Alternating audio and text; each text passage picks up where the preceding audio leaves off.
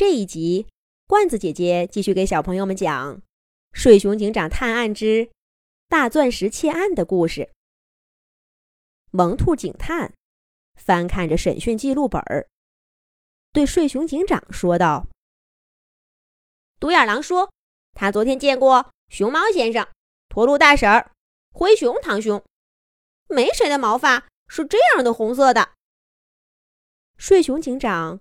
看着凳子上靠着的独眼狼，挥动着自己粗壮的胳膊，恶狠狠地说道：“老实说吧，你昨天还见过谁？别跟我耍花招！”独眼狼一下子蔫了，结结巴巴地说道：“我，我昨天，我昨天。”还见过坏狐狸红旋风。水熊警长听到坏狐狸红旋风的名字，马上转身走回自己的审讯桌，靠着凳子坐下，对独眼狼说：“独眼狼，你知道你惹了多大的麻烦吗？你是不是在外面的好日子不想过了？”又想进去坐牢了，独眼狼急得快哭了，嘟囔着说：“我昨天，我昨天真的什么坏事都没干呢，我不是有意隐瞒的。昨天，昨天坏狐狸红旋风找到我，一巴掌就把我打翻在地，抢走了我的摩托车，还告诉我。”不许我跟任何人说见过他，否则，否则就让我看不到第二天的太阳。我发誓，我说的每个字，每个字都是真的。摩托车，水熊警长又陷入了沉思。这跟展览馆发生的钻石窃案有什么关系呢？哦。不管了，我先睡一觉。啊，这一次，睡熊警长睡得很短，还没到五分钟，他的呼噜声就停止了，根本不需要萌兔警探把他踢醒。睡熊警长睁开眼睛，直盯着独眼狼，说：“你的摩托车上都有些什么东西？”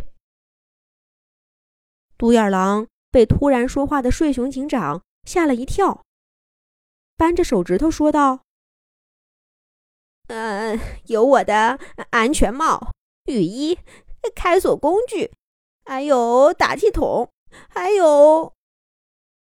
你说什么？开锁工具？”睡熊警长问道。“对呀。”我的开锁工具，呃，都都是都是放在摩托车上的，随时看到有作案的机会，嗯，好方便拿工具下手嘛。偷到以后，骑上摩托车，一溜烟儿的就逃跑了。嗯，要不是摩托车被坏狐狸红旋风抢走了，你们今天哪追得上我呀？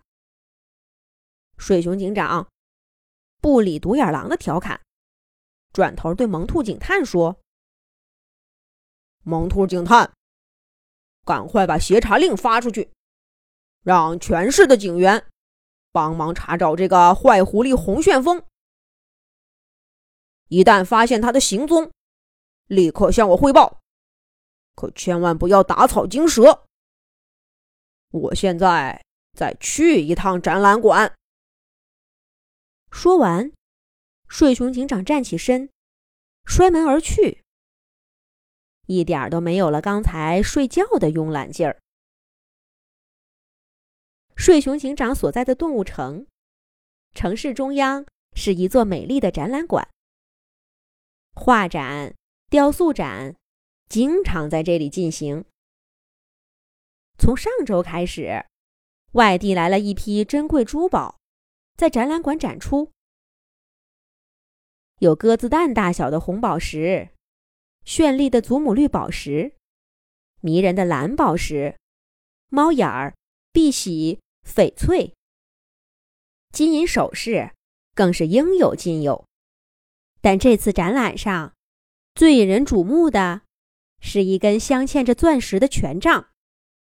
这根通体黄金打造的权杖顶端，镶嵌着一颗重达五百三十克拉、淡蓝色的水滴形大钻石。这颗蓝色水滴形钻石被叫做库里南一号。为了这次的珠宝展览，动物城的展览馆。还特意增加了安保人员。展览前几天虽然人潮汹涌，但一切顺利。可谁知道，就在展览的第三天，意外还是发生了。镶嵌在权杖上的钻石库里南一号忽然不翼而飞。睡熊警长现在就站在。没有了钻石的权杖展台前，他觉得自己又该睡一觉了。这一觉醒来，睡熊警长又会发现什么线索呢？下一集讲。